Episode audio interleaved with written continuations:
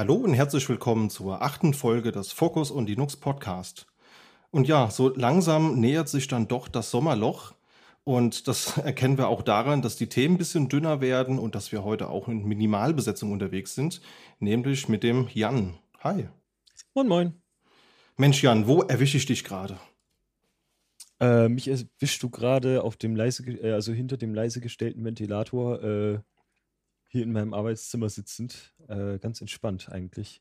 Also hier kann man es aushalten bei der Hitze draußen. Und wo erwischen wir dich gerade, Christian? Das ist ja schön. Also du er erwischst mich gerade in einem Apartment zur Südseite, wo die Sonne den ganzen Tag schön drauf knallt, wo keine Klima vorhanden ist, in dem ich mich gerade seit sieben Tagen in der Quarantäne befinde. Also äh, ich habe leider keinen Ventilator, es ist nicht, nicht ganz so angenehm, aber ist es trotzdem irgendwie auszuhalten. Also mein CVI des Monats könnte man sagen, ist das CVI 2022-19, denn nach zweieinhalb Jahren äh, hat mich dann doch jetzt mal Corona dahin gerafft, aber würde behaupten, bin schon wieder auf dem Weg der, der Besserung. Man hört es vielleicht so, so ein bisschen, also liebe Zuhörende, äh, wir bitten die nasale Tonation etwas zu entschuldigen. Das äh, ließ sich jetzt nicht verhindern. Wir wollten die Folge natürlich trotzdem aufnehmen und wie gesagt, ich bin auch wieder auf dem Weg der Besserung. Und wie war dein Juni bisher, Jan? Ich hoffe, positiver. Ähm, relativ warm. Äh, ich hatte bis jetzt den halben Monat Urlaub, von daher kann ich mich eigentlich nicht beklagen. Also ich habe leider die Hälfte genommen, wo es nicht so richtig warm war und äh, ja gut, den Rest muss ich jetzt arbeiten. Und ansonsten würde ich sagen, nochmal, ich hoffe auch von allen Zuhörenden äh, eine gute Besserung an Christian. Ja, danke. Wird schon, wird schon. Also, auch wenn das Ganze medial nicht mehr so omnipräsent ist wie, wie vorher, kann man auf jeden Fall sagen, das Thema Corona ist nach wie vor ein sehr aktuelles. Und da auch der Hinweis, gebt auf euch äh, acht, liebe Zuhörende. Gut, kommen wir mal zum Feedback und den Ankündigungen. Und zwar warst du es, glaube ich, der in der letzten Folge, Jan, äh, sich beschwert hat, dass es ja kein Tool gibt, das dir deine SSH oder deine Shell-Umgebung per SSH auf ein neues System mitnimmt. Da hatten wir es, glaube ich, irgendwie drüber gehabt, dass du deine tolle ZSH-Konfiguration, dass du die gerne auch auf Zielsystem hättest und äh, dass es da halt noch keine Funktion gibt. Da scheint es aber was zu geben, denn die gute Sandra vom Ready for Review Podcast, Grüße gehen raus an der Stelle, die hat uns nämlich ein Tool dazu empfohlen, das nämlich XXH heißt. Und das soll eben genau das tun. Also das ist ein Tool, das findet ihr auf, auf GitHub, einfach github.com slash xxh slash xh. Links findet ihr auch in den Show Notes. Und da geht es eben darum, dass man einfach seine Lieblingsshell, wie man sie denn eben vorkonfiguriert hat, eben äh, per SSH auch auf andere Systeme bringen kann. Das ist doch dann genau das, was du gesucht hast, oder? Genau, äh, also ich habe es jetzt, ich bin noch nicht dazu gekommen, es tatsächlich auszuprobieren, aber es sieht schon sehr vielversprechend aus. Und das äh, hat mich jetzt auch auf jeden Fall motiviert, äh, meine technischen Probleme einfach immer in den Podcast mitzunehmen und dann hier auf eine Lösung zu hoffen. Also wenn sich, wenn zufällig jemand auch das Problem hat, dass äh, der Linux-PC, äh, wenn man aus dem Standby weg, dass das dann das äh, Internet wegkickt, ähm, also für das komplette Netzwerk fällt dann aus, äh, dann äh, bitte Bescheid sagen. Äh, da würde ich mich freuen. Äh, und ansonsten, ja, vielen Dank für den Hinweis auf jeden Fall. Ja, auf jeden Fall. Vielen Dank nochmal an Sandra. Da auch gerne mal vorbeischauen. Das ist ein sehr interessanter Podcast, an dem Sandra eben co-moderiert. So ein bisschen mehr aus der Programmierer- oder Programmiererinnen-Sicht, aber auch mit viel Nerd-Content und auch mit viel Konsum- und Unterhaltungsthemen. Höre ich auch immer jeden Monat rein kann ich euch auf jeden Fall empfehlen. Ansonsten haben wir auch noch Feedback zur letzten Folge bekommen, wo es um das Thema Serenity OS ging. Da haben wir festgestellt, dass Andreas Kling, der Gründer des Projekts, der hat das Ganze auf Social Media geteilt. Da haben wir uns auf jeden Fall sehr drüber gefreut. Und Linus Groh, was auch einer der, der bekannteren Namen im Projekt ist, ähm, der hat auf Social Media kommentiert, dass ihm die Folge sehr gut gefallen hat. Und das ist natürlich tolles Feedback. Also da bedanken wir uns auf jeden Fall sehr. Das hat uns sehr gefreut. Und wenn ihr weiteres Feedback habt, das ihr loswerden wollt, dann könnt ihr das natürlich jederzeit tun. Zum einen eben per E-Mail an podcast.sva.de oder gerne auch über unseren Twitter-Handle sva-focus-on. Und dann wären wir mit dem Feedback auch durch der letzten Folgen. Und dann würde ich vorschlagen, kommen wir doch mal zu den News des Monats.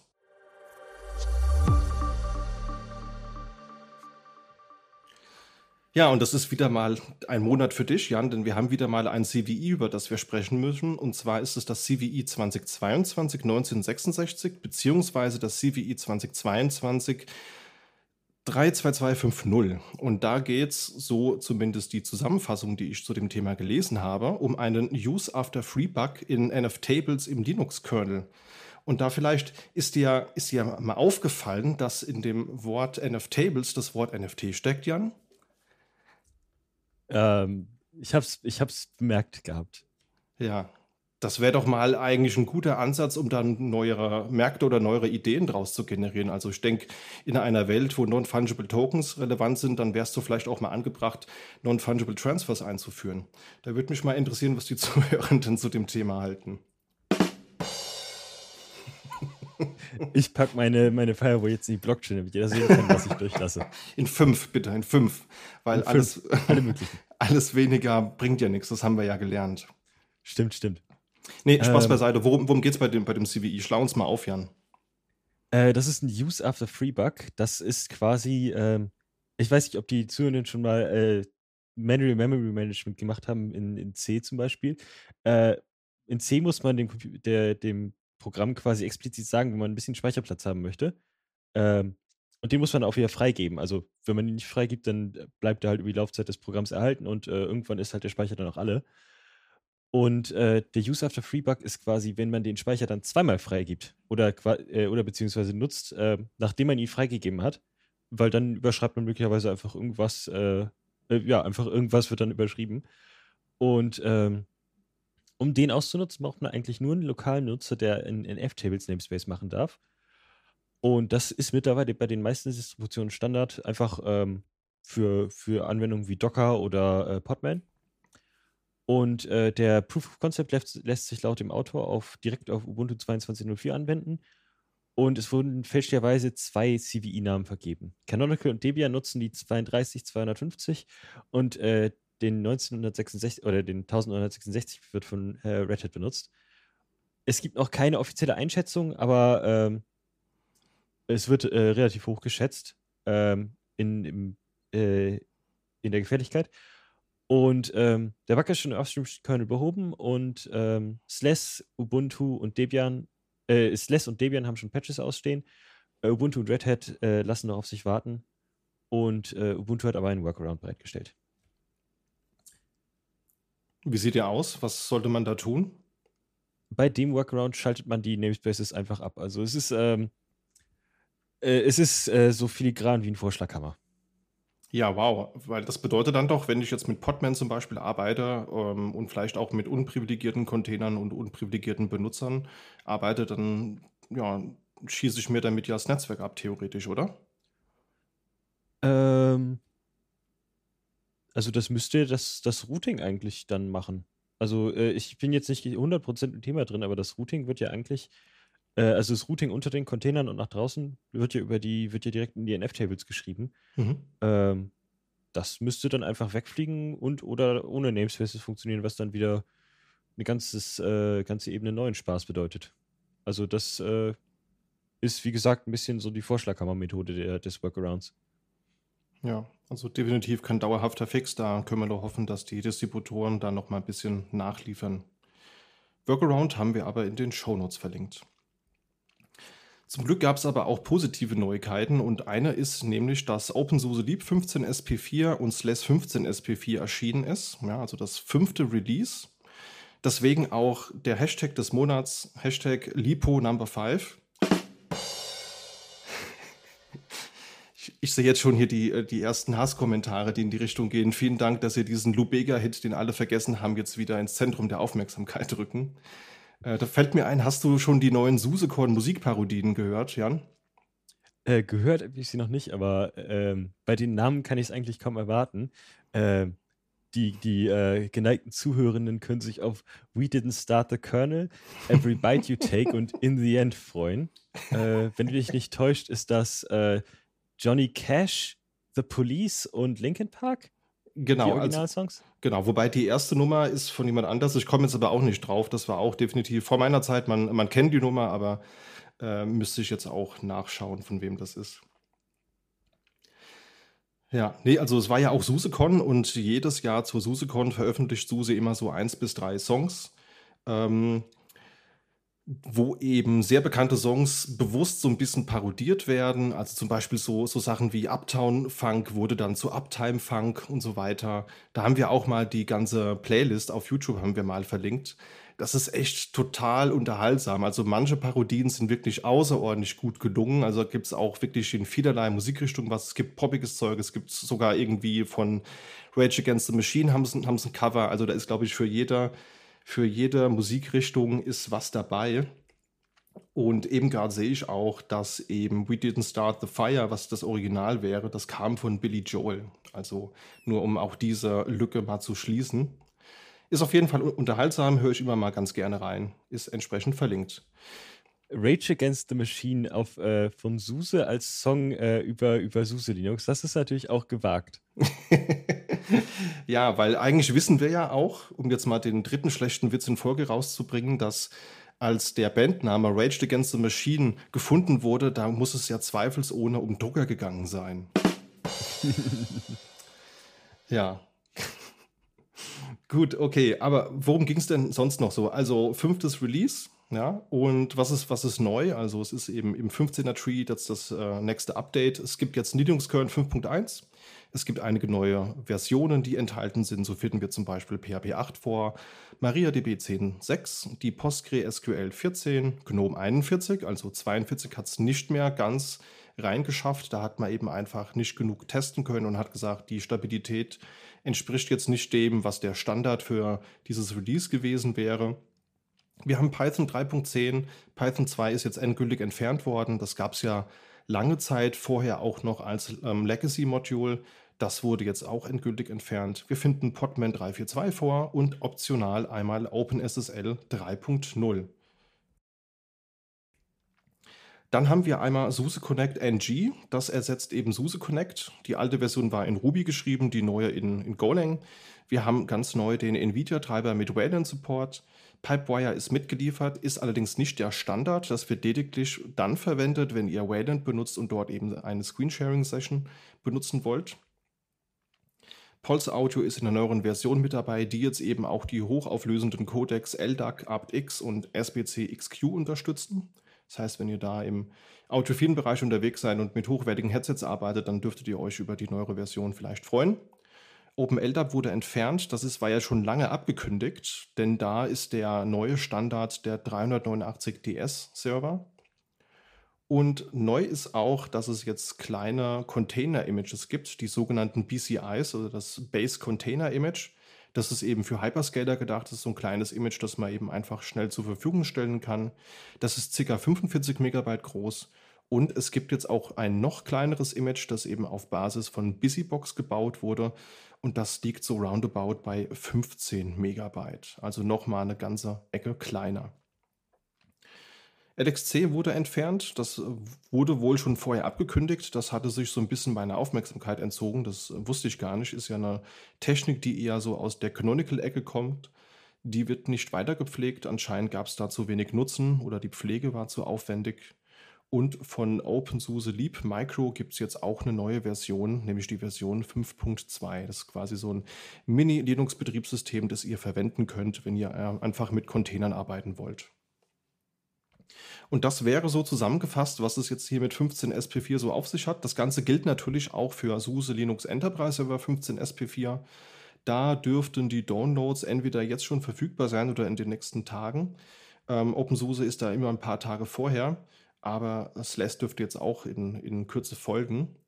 Und natürlich gab es auf der SuseCon auch noch äh, genügend andere Informationen, aber wir wollen jetzt nicht die ganze SuseCon hier rezitieren. Falls ihr das Event verpasst habt, dann gibt es auf jeden Fall die Recordings entsprechend auch ähm, auf YouTube beziehungsweise in dem SuseCon-Portal. Man kann sich ja kostenlos registrieren für diese Konferenz und kann dann sich dann die ganzen Vorträge im Nachgang noch anschauen. Da gab es auch noch viele Vorträge zum Thema Container, zum Thema SUSE Manager und alles, was eben so zum ähm, SUSE-Ökosystem dazugehört. Auch neu ist Alma Linux, das ist jetzt am 26.05., also eigentlich schon äh, Ende letzten Monats, in der Version 9.0 erschienen. Und Beachtlich ist da, dass das nur neun Tage gedauert hat, denn neun Tage vorher ist eben RHEL 9 erschienen und innerhalb von neun Tagen ähm, ja, hat das Team es eben geschafft, auch den, das Downstream oder den, äh, den Klon auch zu veröffentlichen. Das Ganze ist für x86 64-Bit, für ARM 64-Bit, für PowerPC, Little Endian und für die S390X-Plattform veröffentlicht worden. Und ein Raspberry Pi Image ist jetzt auch gerade vor wenigen Tagen veröffentlicht worden. Änderungen sind natürlich analog zu RHEL 9. Da hatten wir ja auch schon drüber gesprochen in der letzten oder in der vorletzten Episode. Da haben wir euch aber natürlich auch nochmal die Release Notes in den Show Notes verlinkt, wenn ihr da nochmal nachlesen wollt. Und bei Rocky Linux sieht so aus, da ist die Version 9.0 gerade noch in Arbeit, also die letzten Pakete werden gerade gebaut und das Beta-Release sollte dann in Kürze erscheinen und das GA-Release relativ kurz danach. War ja bei den letzten Versionen auch immer so, dass es immer eine relativ kurze Beta-Phase gab und dann im Prinzip das GA-Release veröffentlicht wurde, sodass ich denke, dass hier auch bald Rocky Linux 9.0 zum Download verfügbar sein dürfte. Von Nevi Linux haben wir nichts gehört in dem Kontext. Aber ähm, das, denke ich mal, dürfte da noch ein paar Monate dauern. Und dann gibt es ähm, quasi das, das Gegenteil vom Release, GitHub Atom. Äh, das ist der spirituelle Vorgänger von VS Code, würde ich jetzt fast behaupten. Ähm, wurde 2011 veröffentlicht und äh, wird jetzt tatsächlich abgekündigt. Und äh, ab dem 15.12.2022 wird es dann archiviert. Ähm, ich weiß noch, äh, dass, äh, ich glaube, das war nicht lange nach Release, das war auf, glaube ich, äh, meinem allerersten Laptop, habe ich äh, GitHub Atom ausprobiert. Äh, es war Dark Theme per Default, äh, deutlich, also deutlich schicker als Notepad, aber ich glaube nicht ganz so flott. Und ähm, in den letzten Jahren wurde es dann halt auch weniger entwickelt und äh, das, ich glaube, das überrascht jetzt auch keinen, dass es jetzt eingestellt wird, vor allem weil GitHub ja jetzt auch aufgekauft wurde von Microsoft. Das ist jetzt auch schon wieder zwei, drei Jahre her. Ähm, und da lohnt es sich für die, äh, für die wahrscheinlich auch einfach nicht VS Code und Atom gleichzeitig zu maintainen. Und äh, die Entwickler, die bisherigen, bisherigen Entwicklerinnen äh, sollen sich jetzt mehr auf die GitHub Code Spaces fokussieren und das ist quasi VS Code im Browser also dadurch, dass äh, VS Code ja eh äh, mit Web-Technologien gebaut wurde, kann man das auch relativ einfach im Browser ausführen. Ähm, haben wir auch schon bei ein paar internen Projekten verbaut. Äh, kann ich durchaus empfehlen, wenn jemand auf der Suche ist nach einem äh, quasi nach einem voll funktionsfähigen Editor für das eigene Webprojekt. Und ähm, es war tatsächlich auch das erste Programm, was im Electron Framework entwickelt wurde. Ähm, das kennt man aus, ich meine, ähm, also VS Code benutzt es auf jeden Fall ich glaube, Discord benutzt entweder, entweder Electron oder ähm, auch, also Electron ist quasi der Chrome-Browser, aber ohne die Bedienelemente. Für die, die es nicht kennen. Und ähm, ermöglicht halt das äh, einfache Deployen von Cross-Plattform-Applikationen, die man dann halt einfach mit Web-Technologien baut. Und ähm, auch aus dem Hause GitHub gibt es jetzt den äh, Copilot frei, also ich wollte gerade sagen frei verfügbar, es gibt eine 60 Tage Trial und danach kostet es entweder 10 Dollar im Monat oder 100 Dollar im Jahr. Und ähm, das nutzt quasi ähm, die, die, die rauen Mengen an Code, die bei GitHub stehen, nutzt es aus, um äh, beim Programmieren Vorschläge zu machen, wie man, äh, wie eine Funktion oder ein Stück Code aussehen sollte. Also man kann einen Kommentar schreiben, ähm, äh, das ist eine Funktion, die berechnet die Quersumme einer Zahl und dann schlägt äh, Copilot quasi vor, was man da hinschreiben soll. Spannend. Hast du das mal ausprobiert? Ich habe vor ein paar Monaten mal ein Beta-Key bekommen, aber dann war ich immer irgendwie äh, zu busy in, in anderen Sachen, um es mir, um es mir wirklich anzutun. Und äh, ich habe natürlich auch ein bisschen immer das Dilemma, ich bin großer Fan von den JetBrains IDEs, also WebStorm, mhm. Sea IntelliJ. Ähm, und ich meine, Copilot war immer festgebunden an, an VS Code und das habe ich eigentlich immer nur sehr selten benutzt. Ähm, also er hatte die Gelegenheit noch nicht so ganz. Ähm, vielleicht ändert sich das noch und ich, also die, diese 60 Tage Trial würde ich mir wahrscheinlich mal zu Gemüte führen, ähm, wenn es sich denn ergibt. Ja. Was ist so dein Lieblingseditor gerade? Weil du gerade sagtest, VS Code ist eigentlich nicht so deine erste Wahl. Also aktuell, äh, ich, ich bin so hobbymäßig, schreibe ich relativ viel Rust und ähm, da bin ich eigentlich immer bei Sea Lion dabei. Also das, das äh, von JetBrains. Ähm, das ist eigentlich eine super IDE, äh, kann alles, was man will. Ist für C gebaut, äh, also für C und C++. Und, äh, aber man kann per Plugin kann man quasi Rust nachrüsten oder alle möglichen Sprachen nachrüsten. Äh, ist eine super Sache und auch äh, faire Preise bei JetBrains doch, ja. Okay. Nimmst du das auch im geschäftlichen Kontext? Also ich meine, du bist ja auch im, ich sag mal, Linux- und YAML-Engineer-Business unterwegs, wenn ich mich recht entsinne. Nimmst du das dann dafür auch oder nimmst du da einen anderen Editor? Also, wenn ich äh, per, SSH, ich, ich meine, JetBrains, also die JetBrains IDEs können auch über SSH bearbeiten, aber äh, das macht eher so Sinn, wenn man in so einem Projektkontext unterwegs ist. Ähm, ich muss ganz ehrlich sehen, meistens bin ich eigentlich dann immer mit Nano unterwegs. Also äh, es, fast jede, fast jede Linux-Kiste, auf der ich unterwegs bin, da ist Nano nachinstalliert worden. ähm, nicht, weil ich Vim nicht wirklich kann. Äh, es ist nur so, ich habe dann 2011 mein, das erste Mal Linux selber installiert und äh, da war, glaube ich, bei Ubuntu dann Nano als Default-Text-Editor gesetzt und seitdem, äh, äh das, das, das mache ich seit, äh, seit ich, äh, ja, das, seit ich mir das erste Mal Sudo eingegeben habe, benutze ich Nano. Das werde ich auch nicht mehr los. Alles, alles in Ordnung. Das ist, jeder soll den Editor benutzen, den er oder sie für, für richtig hält. Und auch andere Distributionen. Gab es da nicht vor einigen Fedora-Versionen ein Change-Set, das halt eben auch äh, Vim durch Nano ersetzt hat, weil man gesagt hat, dass man auch neue AnwenderInnen, die sich mit dem Thema beschäftigen, nicht vergrauen will, äh, weil man sagt, okay, hier schön, dass du das installiert hast, du willst was editieren, okay, dann lern halt Vim oder geh nach Hause.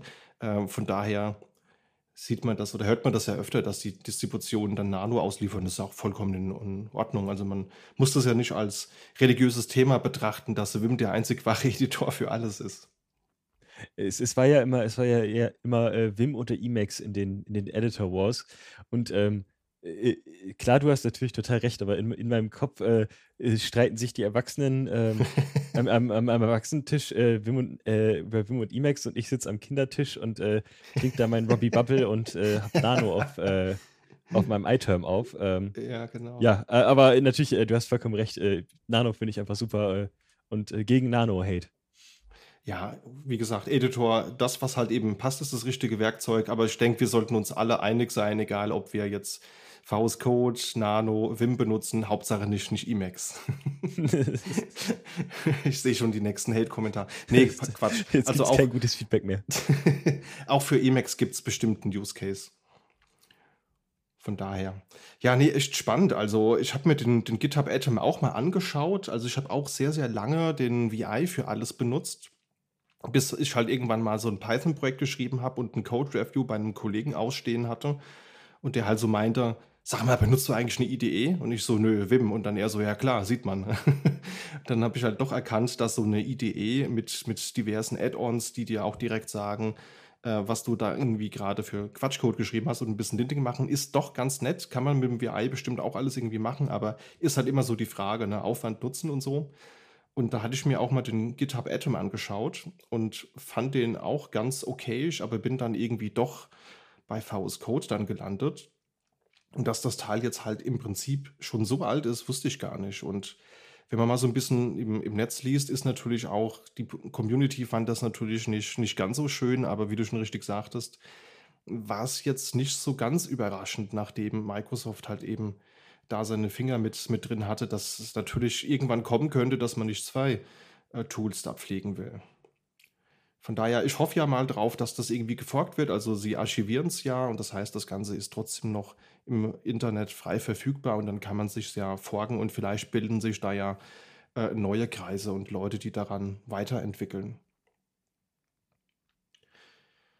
Dann gibt es noch was Neues und zwar ist NixOS in der Version 22.05 erschienen. Das Ganze trägt den Codename Quokka. Wer nicht weiß, was ein Quokka ist, hier mal der Auftrag, bitte tippt mal Quokka in die Suchmaschine eures Vertrauens ein.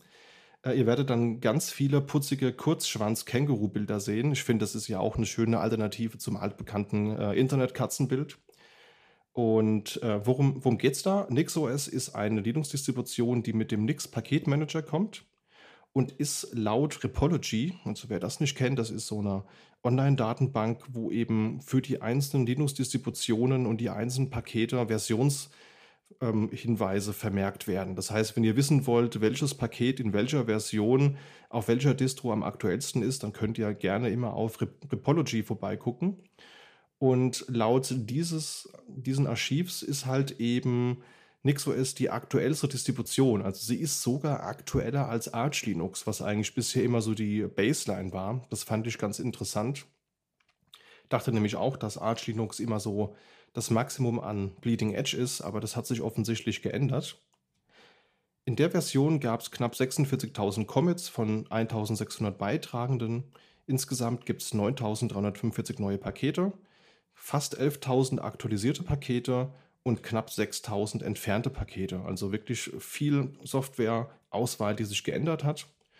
Und ein Highlight dieser Version ist eben ein neuer grafischer Installer auf Basis des Tools Calamaris. Das habt ihr vielleicht auch schon mal gesehen, wenn ihr euch mal KDE Neon angeschaut habt oder Garuda Linux oder Manjaro Linux.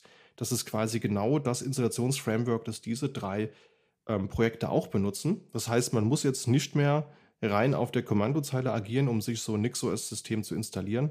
Das geht jetzt eben auch komfortabel über die grafische Oberfläche. Das könnte vielleicht dazu führen, dass es halt einfach neue AnwenderInnen äh, gibt, die sich mit dem Thema beschäftigen. Finde ich also insgesamt begrüßenswert. Weiteres Highlight der Version Nix ist jetzt in der Version 2.8 enthalten. Vielleicht wird das ja auch mein Einstieg in NixOS. Also ich habe mir die ISO schon runtergeladen, habe auch schon mal da vorher mit aufgesetzt. Jetzt muss ich mich nur ein bisschen näher mit der Materie beschäftigen. Und gibt es auch noch was Neues bei KDE. Und zwar gibt es jetzt KDE Plasma 5.25. Das Ganze ist am 14. Juni erschienen und ist eine Nicht-LTS-Version.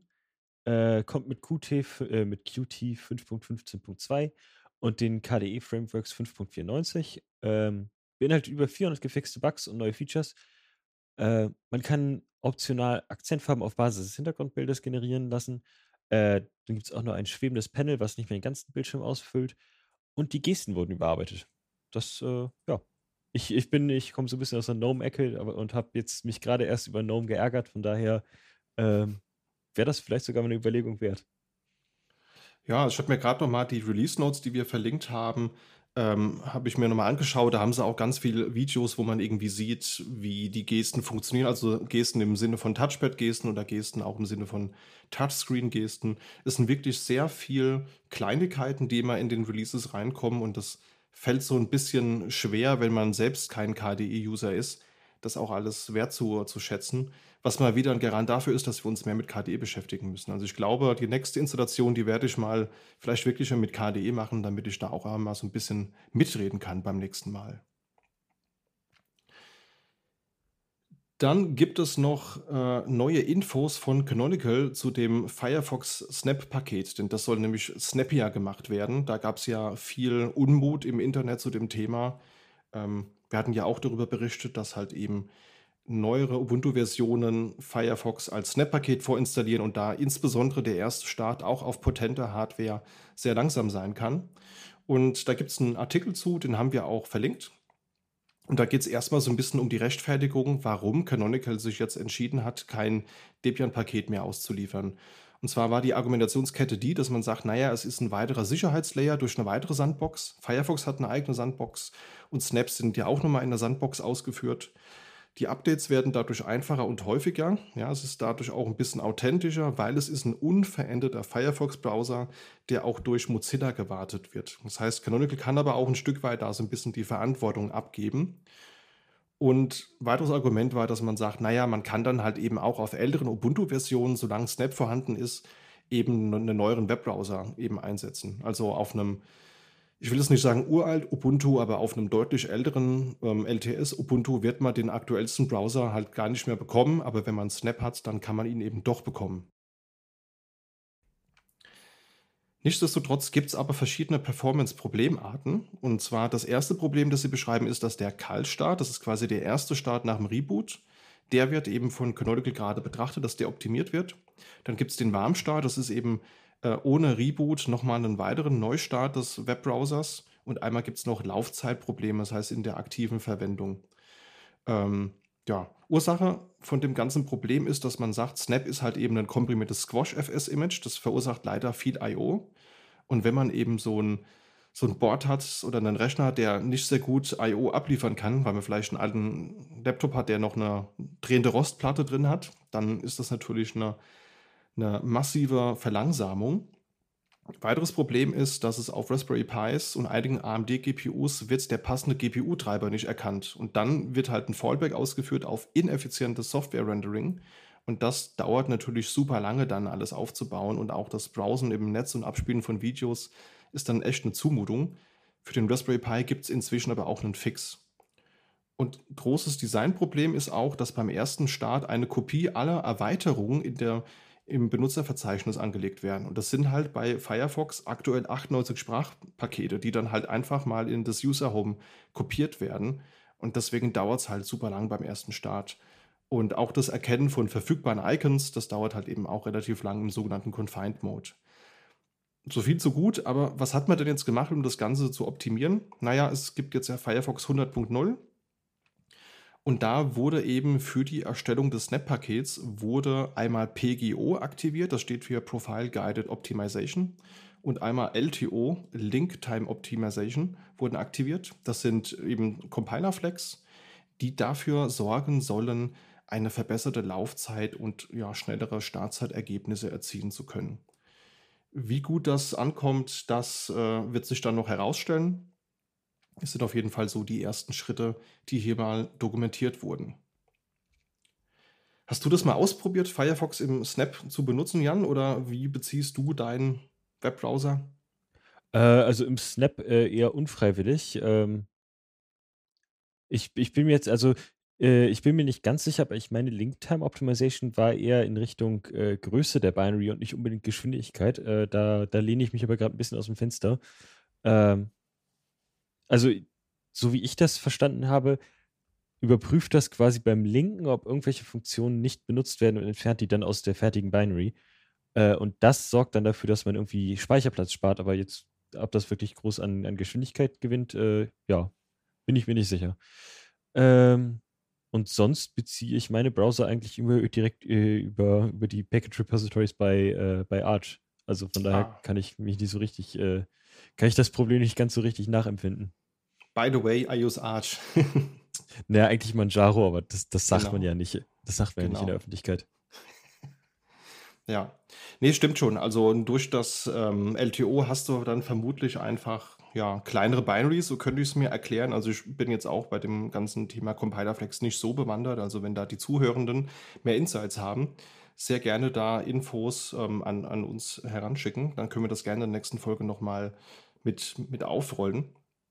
Aber es sind halt, sieht mir auch eher so nach Kleinigkeiten aus. Also ob die jetzt das gewünschte Ergebnis bringen. Ich glaube, ich würde erstmal versuchen, das Kopieren der Erweiterungen ins User Home, das muss man irgendwie unter, unterbinden. Also 98 Sprachpakete und so ein Sprachpaket ist ja, das, das besteht ja aus Unterordnern mit Unterdateien und klar, dann generierst du halt auf einen Schlag mega viel Dateien und wenn du wirklich so ein, so ein Chromebook hast oder irgendeine altersschwache Hardware, äh, die ist natürlich massiv überfordert damit.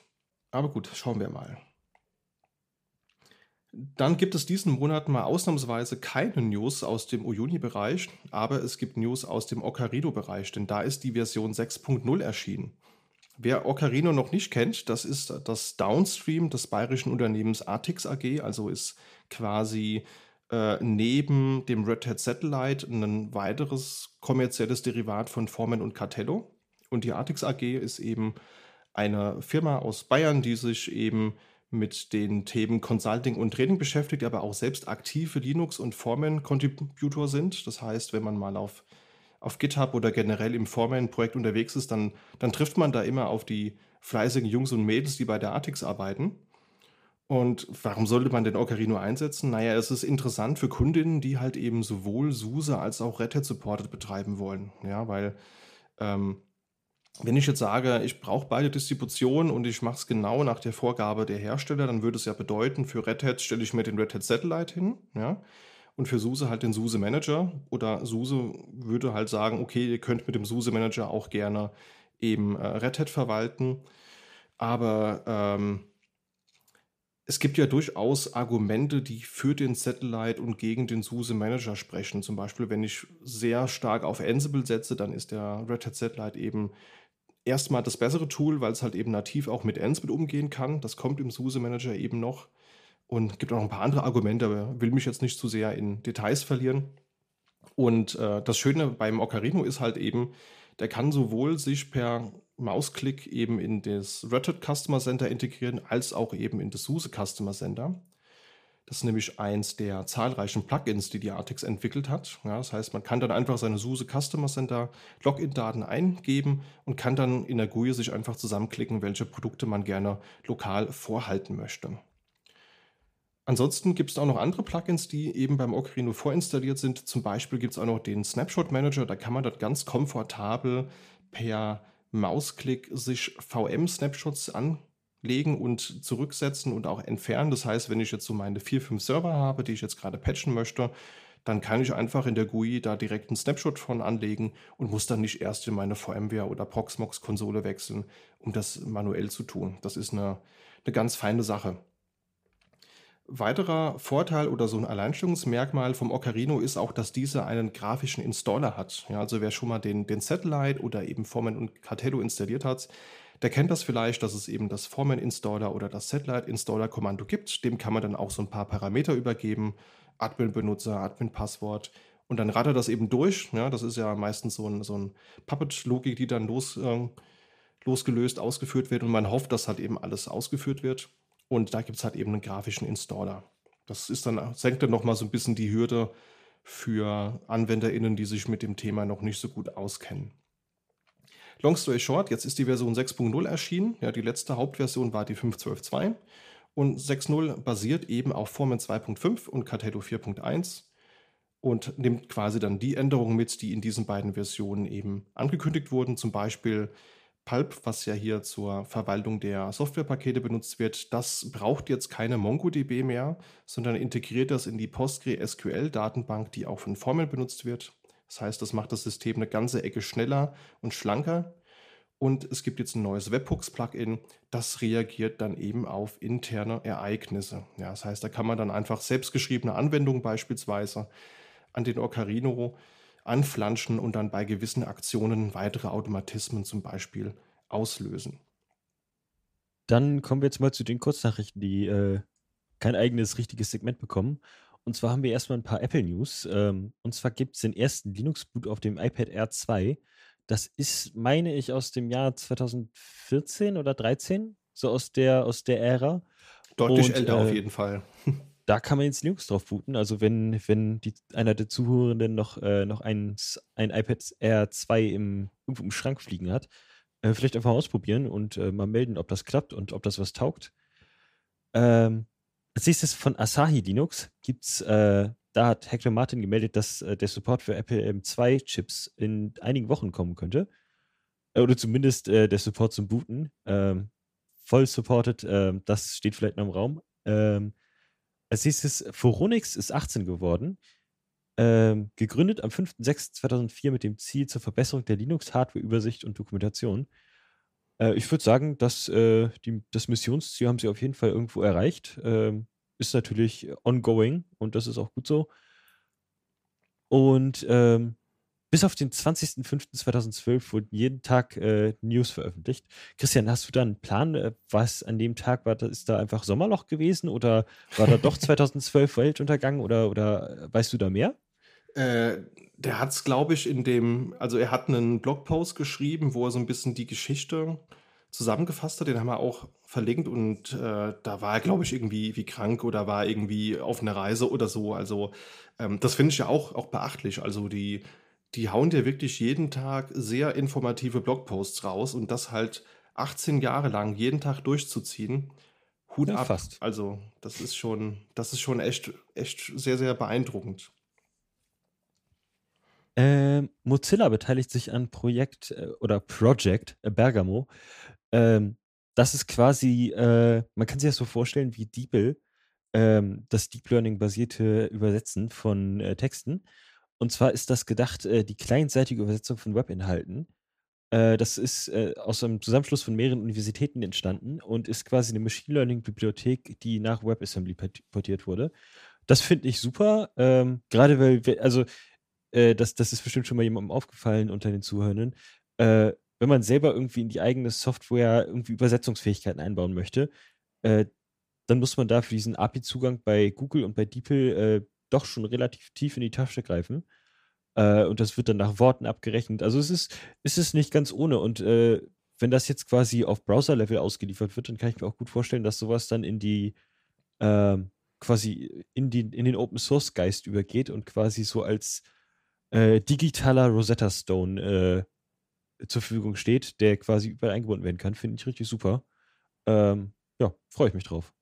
Ja, und vor allem ist es ähm. ja auch eine, eine starke Abhängigkeit, die man ja immer wieder hat. Ne? Also ich meine, ähm, es gibt so die üblichen zwei, drei Übersetzungssites im, im Internet, die man halt eben benutzt, wenn man Texte über, übersetzen will. Und das, die Informationen, die abgefragt werden, die könnten ja durchaus schon auch wieder weiterverwertet werden. Also ich will jetzt hier niemandem was unter, unterstellen, aber es ist immer, immer gut, eine dezentrale Option oder eine lokale Option zu haben, als nur eine Online-Option zu haben, ist ja so mein, mein, mein Mantra an der Stelle. Wir können jetzt auch Airgapped. Ähm, Airgapped, das ist super. Das, das war das Wort, das ich eigentlich gesucht habe. Und äh, dann kommen wir jetzt mal von etwas sehr, sehr Sinnvollem zu etwas, äh, ja, äh, sagen wir weniger sinnvollen. Und zwar ähm, soll es jetzt äh, auf äh, Windows auch auf M1 geben. Ähm, das hat bestimmt äh, Use Cases. Äh, ich möchte ganz ehrlich sein mit euch, mit, den, mit den Zuhörenden. Ich sehe den Use Case noch nicht. ich würde das lassen. Aber ähm, da gibt es jetzt dann wohl zahlreiche hardware-nahe Code-Anpassungen, die da gemacht werden. Ähm, ich weiß gar nicht. Also Windows ist ja eigentlich gar nicht Open Source. Das wird dann bestimmt so ein bisschen, so ein bisschen hacky. Ähm, ja. Und ich kann mir auch nicht vorstellen, dass Microsoft da so ein Riesenfan von ist. Ähm, mal schauen. Es kann aber auch schon auf viel Vorarbeit, also gerade das Reverse Engineering vom, vom Asahi Linux Projekt kann, äh, kann man, äh, greift das Projekt auf jeden Fall auch zurück. Ähm, vor allem die Speicherverwaltung ist schwierig, da es kein Standard IO-MMU gibt, äh, sondern so eine Apple-Eigenentwicklung. Also die IO-MMU regelt quasi den Zugriff ähm, des CPU auf den, auf den Hauptspeicher und alle möglichen, alle möglichen äh, Bereiche, die in den Hauptspeicher gemappt werden. Äh, das gibt es zum Beispiel im iPhone, kann man dann mit der IO-MMU quasi bestimmte Bereiche als Execute-Only oder Write-Only, ähm, also man kann W XOR X einstellen dass Speicher entweder geschrieben oder ausgeführt werden darf, aber nicht beides, ähm, um Exploits zu verhindern. Also, dass, äh, dass man das dann nicht selber reversen muss, das ist schon auf jeden Fall ein guter Weg. Ähm, und der Fork des Bootloaders M1N1 ist in Arbeit. Ähm, ja.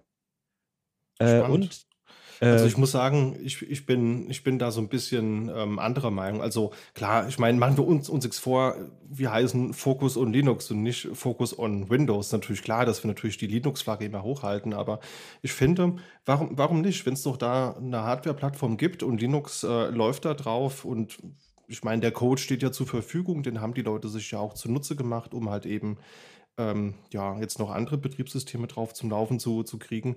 Ich würde das so ein bisschen als, als Beschleuniger ansehen. Vielleicht motiviert das ja Apple, das vielleicht doch ein bisschen zu öffnen oder vielleicht doch eine Kooperation mit Red Hat oder Microsoft einzugehen, dass man vielleicht gemeinsam eine Lösung findet, dass halt andere Betriebssysteme drauf booten könnten. Ja, weil machen wir uns nichts vor, Windows ist halt nach wie vor immer noch das dominierende Desktop-Betriebssystem. Und wenn jetzt jemand sagt, hier, du könntest diesen Laptop kaufen mit Intel 12. Generation, die diese Vor- und Nachteile hat, oder du hast die Wahl, auf, diese, auf dieser neuen, sehr energieeffizienten M1, M2-Plattform halt eben auch nativ mit Windows zu betreiben, dann kann das ja durchaus auch so ein bisschen die, die Sales-Zahlen von, von Apple positiv beeinflussen, ist so, ist so meine, meine persönliche äh, Vermutung. Ich weiß nicht, wie, wie du das siehst, Jan. Wäre das, wär das was, das irgendwie vielleicht doch so ein bisschen mehr helfen könnte, mal von dem X86 wegzukommen? Ich, ich, bin, ich bin so ein bisschen skeptisch, weil ich, ich sehe tatsächlich nicht die, die, die Userbase sehe ich nicht so ganz. Also ich, ich, so, so ein Apple-Laptop kauft man sich ja eigentlich, wenn man was haben will, was funktioniert. So was, was irgendwo, was man sich da hinstellt, was man funktioniert. Und wenn man dann Linux drauf installiert, dann, äh, also Linux-User spreche ich aus Erfahrung, die sind so ein Frickelkram, sind die gewöhnt.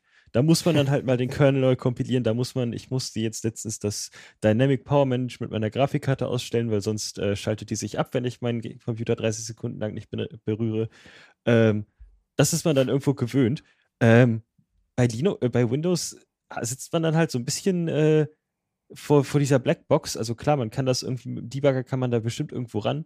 Ähm, aber das ist natürlich irgendwie so, also so richtig produktiv darauf kannst du, kannst du nicht so richtig arbeiten. Ähm, würde ich jetzt einfach mal behaupten. Und äh, also das hat eher sowas von, von wir, wir lassen jetzt Doom laufen auf, äh, auf allem, was einen Bildschirm hat, anstatt auf, äh, das, das ist äh, ein sinnvolles Projekt. Also äh, äh, klar, also ich möchte jetzt äh, auf keinen Fall die Autoren, den Autoren irgendwie zu, zu nahe treten. Ähm, das, das ist bestimmt irgendwie so ein nettes Research-Projekt, aber es ist halt natürlich nicht so ein, ähm, so, so ein, es, es hat für mich nicht denselben Stellenwert wie das Linux-Projekt. Da, darauf möchte ich im Endeffekt hinaus. Ich denke, ja, also ich glaube, Linux auf M1, M, M2 ist schon Nische und dann halt Windows auf M1 wäre dann quasi Nische, Nische. Also mhm. weiß schon, was, genau. du, was du meinst. Aber ich sprach auch deswegen, weil ich habe jetzt gerade die Woche habe ich den, den ersten Testbericht gelesen von dem neuen Lenovo ThinkPad X13S Gen 2. Das ist halt so ein 13 Zoll äh, Ultrabook. Und das kannst du jetzt, oder das kriegst du halt eben auch mit so einem Snapdragon 8 CX3 oder so, also auch so einem ARM SoC. Und da läuft halt Windows 11 drauf. Und da ist wohl erstmal kein Linux-Support irgendwie äh, wie möglich. Also du kannst zwar von einem Stick oder einer SSD oder von einer Karte booten, aber da kann bisher noch kein Linux von booten. Klingt jetzt aber nicht so, als wäre es prinzipiell überhaupt nicht möglich, darauf Linux zu betreiben. Also worauf ich hinaus will, ist, wir, wir brauchen ja schon irgendwie eine Alternative zum x86, weil wir sehen ja, dass es da gewisse Designprobleme gibt, die einfach architektonisch nicht unbedingt so einfach zu beheben sind. Also puncto Effizienz, ne, wenn wir uns mal die 11., 12. Generation angucken, die ganzen Sicherheitslücken. Und äh, deswegen sehe ich alles, was in Richtung ARM geht, als potenzielle Verbesserung des, des ganzen Ökosystems an. Und ja, wenn wir dann halt irgendwann auch ein funktionales Windows auf M M1 haben, why not? Ne? Also an mir soll es nicht liegen. Ja, gut, das äh, darauf, darauf, äh, da, da gehe ich auf jeden Fall mit. Das, äh, das stimmt auf jeden Fall. Richt, äh, weg von x86 ist definitiv irgendwo eine Richtung, in die man gehen kann. Äh, einfach auch, weil das ja mittlerweile dann äh, ich weiß nicht, ob es immer noch so ist, aber ich glaube, vor ein, zwei Generationen auf jeden Fall war der 64-Bit-Boot-Prozess äh, dann 16-Bit, dann wechselt man 32 und dann 64. Also das war immer schon ein bisschen, äh, bisschen spannend, so ein, so ein x86 irgendwie zu booten. Ähm, ja, also da, da, da, da stimme ich zu. Ja, vor allen Dingen schwierig finde ich auch die ganzen thermischen Probleme. Also ich habe mir jetzt mal die ersten Testberichte von der 12. Generation Intel angeschaut. Wir hatten ja auch in der vorletzten Folge kurz darüber gesprochen, ähm, wo halt wirklich die, die Prozessoren jetzt so ein Big Little-Prinzip haben, also energieeffiziente und Performance-Cores. Aber halt selbst wirklich große Hersteller wie Lenovo oder so es halt echt nicht hinbekommen, eine passende Kühlung zu designen, weil halt eben einfach die die äh, SoCs und die Chips, die, die gebaut werden, halt dann doch einfach nicht so effizient sind, wie es eben versprochen wird. Von daher, das liegt, glaube ich, so ein bisschen in dem Grunddesign auch begraben. Das scheint ja bei ARM bedeutend besser zu laufen, wenn wir da mal gucken. Das Big Little-Prinzip gab es da ja eigentlich schon, schon immer. So, dann kommen wir mal zu System 76. Das ist die Firma hinter PopOS. Und da ist jetzt ein Verteilerzentrum in Europa geplant. Und das ähm, ist in den nächsten Monaten geplant zu, ähm, zu öffnen und ähm, soll das Launch-Keyboard liefern, um Liefer- und Zollkosten zu reduzieren, wird das Ganze gemacht. Und später sollen auch Laptops und Rechner ähm, von da aus ausgeliefert werden. Das ist aber noch nicht konkret eingeplant. Ja, tolle Sache. Also die Hardware hat mich bisher jetzt noch nicht so gereizt. Also das Launch Keyboard finde ich ganz, ganz nett. Das ist halt so ja, eine mechanische Tastatur im modularen Design. So müsste, glaube ich, eine 65% sein. Ähm, die, die sieht schick aus. Sie ist auch aus Aluminium gefräst, also auch sehr, sehr hochwertig. Aber die halt in den USA zu bestellen und sich liefern zu lassen, ist halt einfach absurd, weil allein die Shipping-Kost und, und Zoll dann halt das ohnehin schon teure Keyboard wirklich ad absurdum führen. Und wenn das Ganze jetzt halt auch in Europa gefertigt wird oder da zumindest vorliegt, dann wird es da ein bisschen günstiger. Sie wollen wohl auch angeblich eine äh, andere Layouts dann anbieten. Und wenn natürlich Rechner da mal drüber kommen, wäre natürlich auch ganz nett. Das ist aber wohl relativ äh, schwierig. Also ich folge da einem der, der äh, höheren Köpfe von System76 auf, auf Twitter und der schreibt da ab und zu mal ein bisschen was zu. Und ähm, der hat irgendwie auch geschrieben, da gibt es super hohe Vorschriften, die halt gewährleistet sein müssen, damit du da eben Hardware aus Europa irgendwie shippen darfst und so.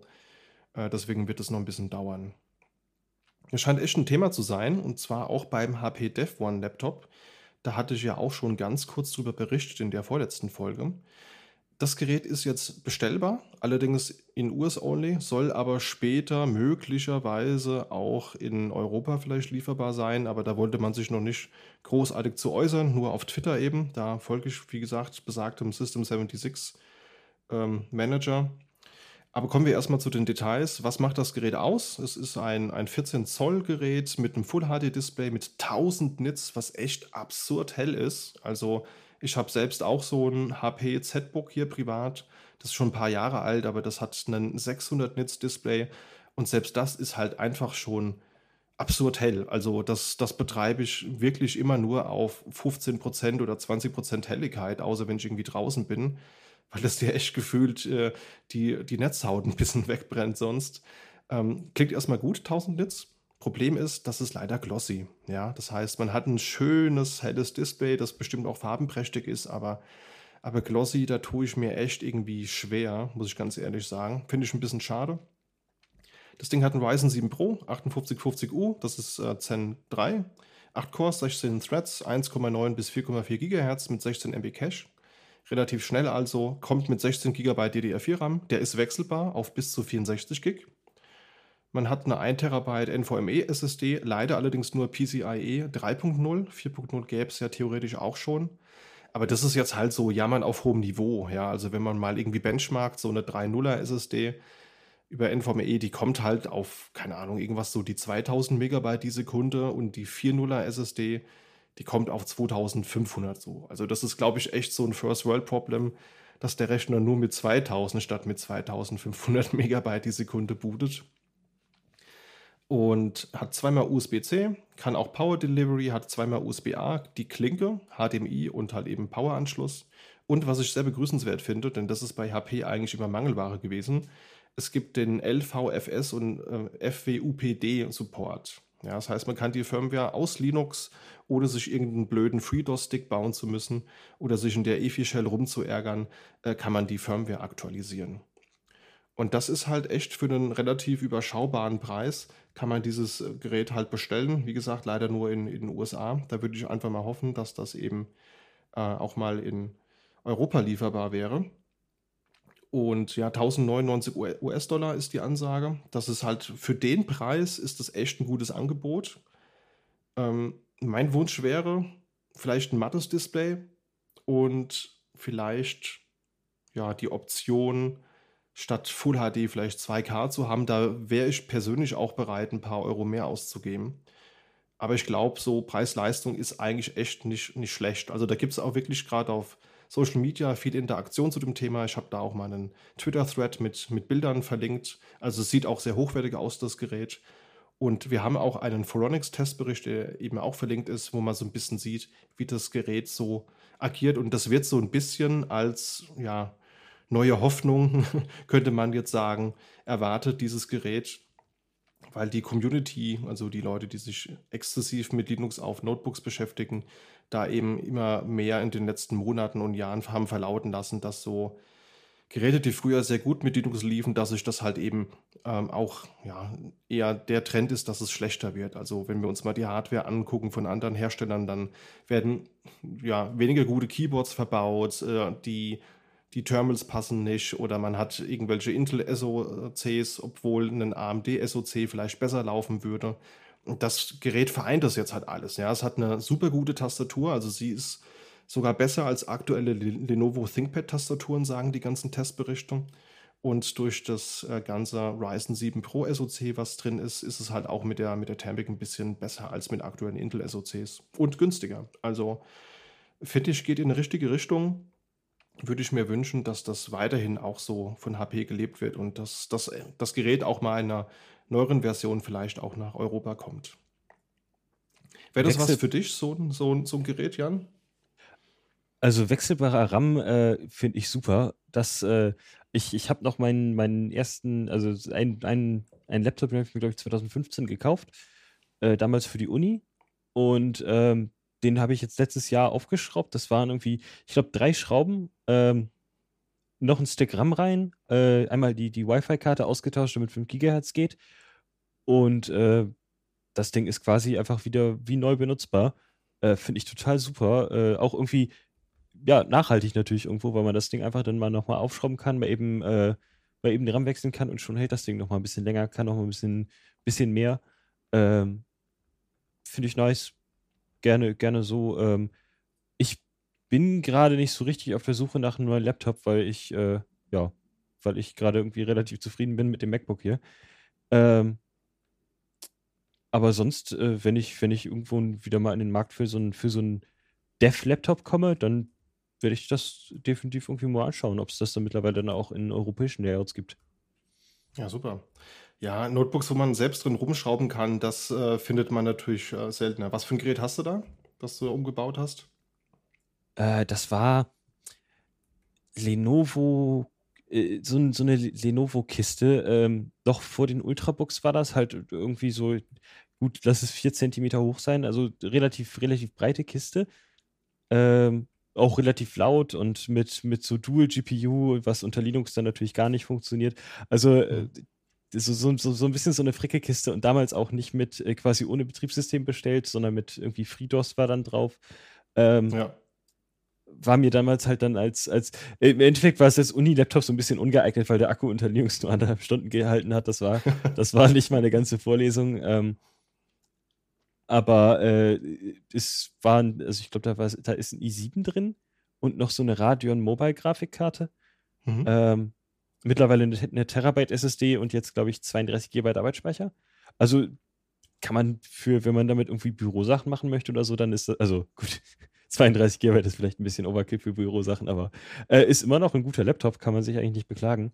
Ähm, das Akkuproblem ist, äh, ja, gut, da, da hilft halt auch gar nichts.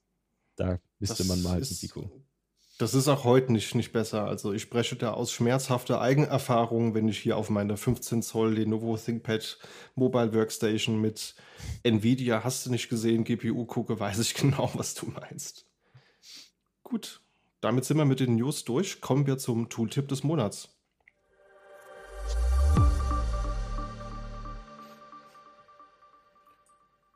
Und mein Tooltip ist depp-get. Und das ist ein Tool, das kommt von Martin Wimpress, den kennen wir schon. Ähm, der ist nämlich der Lead für Ubuntu Mate und der hat auch diese Ubuntu Rolling Release Distribution äh, ins, ins Leben gerufen, beziehungsweise das Tool dafür gebaut, das von anderen Leuten zur Distribution gemacht wurde.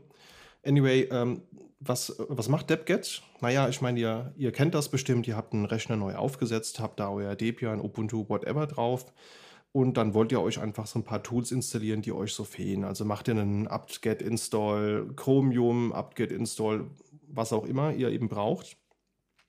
Und stellt dann leider fest, ach Mist, das gibt es ja nicht in den Repos. Ähm, da müsste ich mir entweder ein Debian-Paket runterladen oder ich müsste so ein Third-Party-Repo einbinden das dauert dann natürlich etwas, bis man das, das gemacht hat. Klar, man, man kann das einmal durchskripten oder durchautomatisieren. Ich habe mir selbst da so ein Ansible-Playbook für geschrieben. Aber das ist jetzt ja nicht unbedingt das, was so typische EndanwenderInnen so machen. Und da kommt DebGet ins Spiel. Das ist ein Tool, das installiert ihr euch. Und wenn das installiert ist und ihr einfach so Dinge eintippt wie apt-get install Chromium, apt-get install GitHub CLI oder apt-get install Steam, ähm, dept install, nicht apt-get, dann wird dieses Skript eben dann automatisch das passende Debian-Paket runterladen und installieren oder eben das passende Repo hinterlegen und dann installieren. Also das macht einfach die Installation von üblicher ähm, End-User-Software, die halt zu den Distributionen nicht dazugehören, einfacher. Ja, und das finde ich ist ein sehr praktisches kleines Tool, habe ich neulich mal benutzt und gibt es kostenlos auf, auf GitHub. Und da ist auch dokumentiert, welche Tools da so drin sind und die Liste ist relativ lang. Also wenn ihr irgendwo in der Verwandtschaft mal jemanden einen Linux-Rechner hinstellt und wollt, dass die Leute gleich loslegen können, dann kann das, glaube ich, die Akzeptanz so ein bisschen erhöhen. Mein Tool ist ähm, Pass. Das ist auch von einem relativ bekannten Entwickler. Und zwar ist das von ähm, Dönnenfeld, hast du mit Nachnamen. Das ist der WireGuard-Entwickler. Und ähm, das ist quasi ein Passwortmanager, der aus äh, Unix-Tools zusammen, äh, zusammengebaut ist. Sagen wir zusammengebaut. Äh, das Ganze ist größtenteils in Bash geschrieben. Also die, die Default-Implementation ist in Bash geschrieben. Dann gibt es auch GoPass. Und das ist quasi ein Passwortmanager, benutzt GPG oh, zur Verschlüsselung. Das heißt, man hat quasi den eigenen GPG-Agent des Systems, wo man dann das Passwort eingibt. Und äh, die Synchronis Synchronisation läuft über Git. Das heißt, man kann äh, beliebig viele Versionen zurückgehen von dem Passwort. Das heißt, man hat nie die, diese, diese unangenehme Situation, wenn man das Passwort aktualisieren möchte. Man hat den alten Eintrag schon gelöscht und dann taucht auf jeden Fall doch ein Fehler auf bei der Seite oder das wurde nicht richtig gespeichert.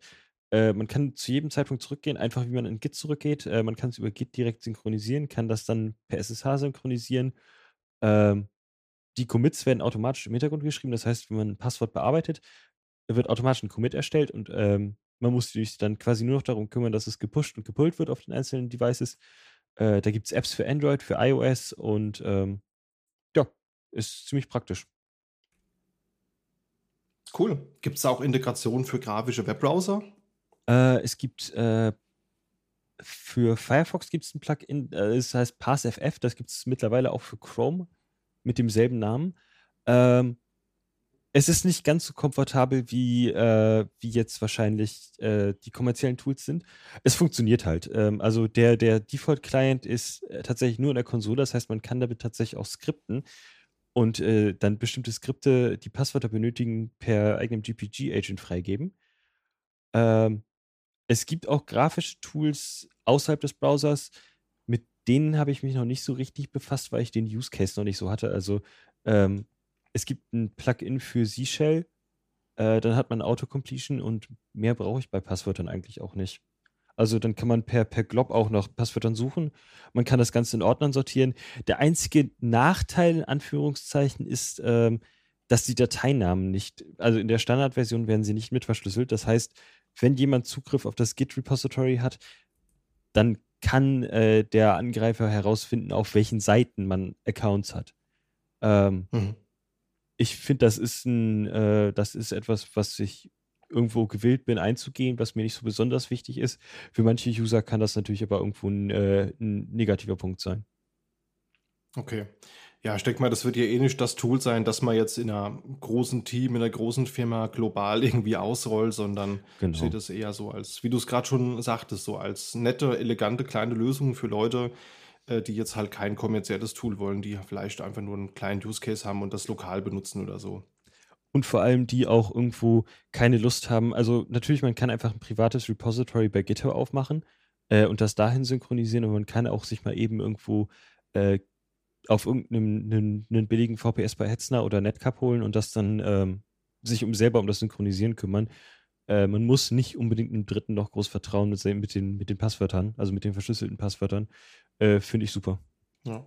Gut, ja, damit wären wir auch mit dem Tooltip des Monats durch und damit haben wir auch, ja, alle Themen besprochen für den Juni.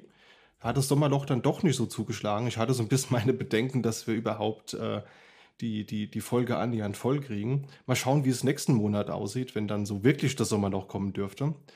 Liebe Zuhörende, wenn ihr es bis hierhin geschafft habt zuzuhören, dann freut uns das sehr. Wenn ihr Ideen, Wünsche oder Tooltips habt, die ihr hier mal hören wollt, äh, dann könnt ihr die uns gerne mitteilen, zum Beispiel per E-Mail an podcast.sva.de oder gerne auch über Twitter, über unseren Handle sva-focus-on.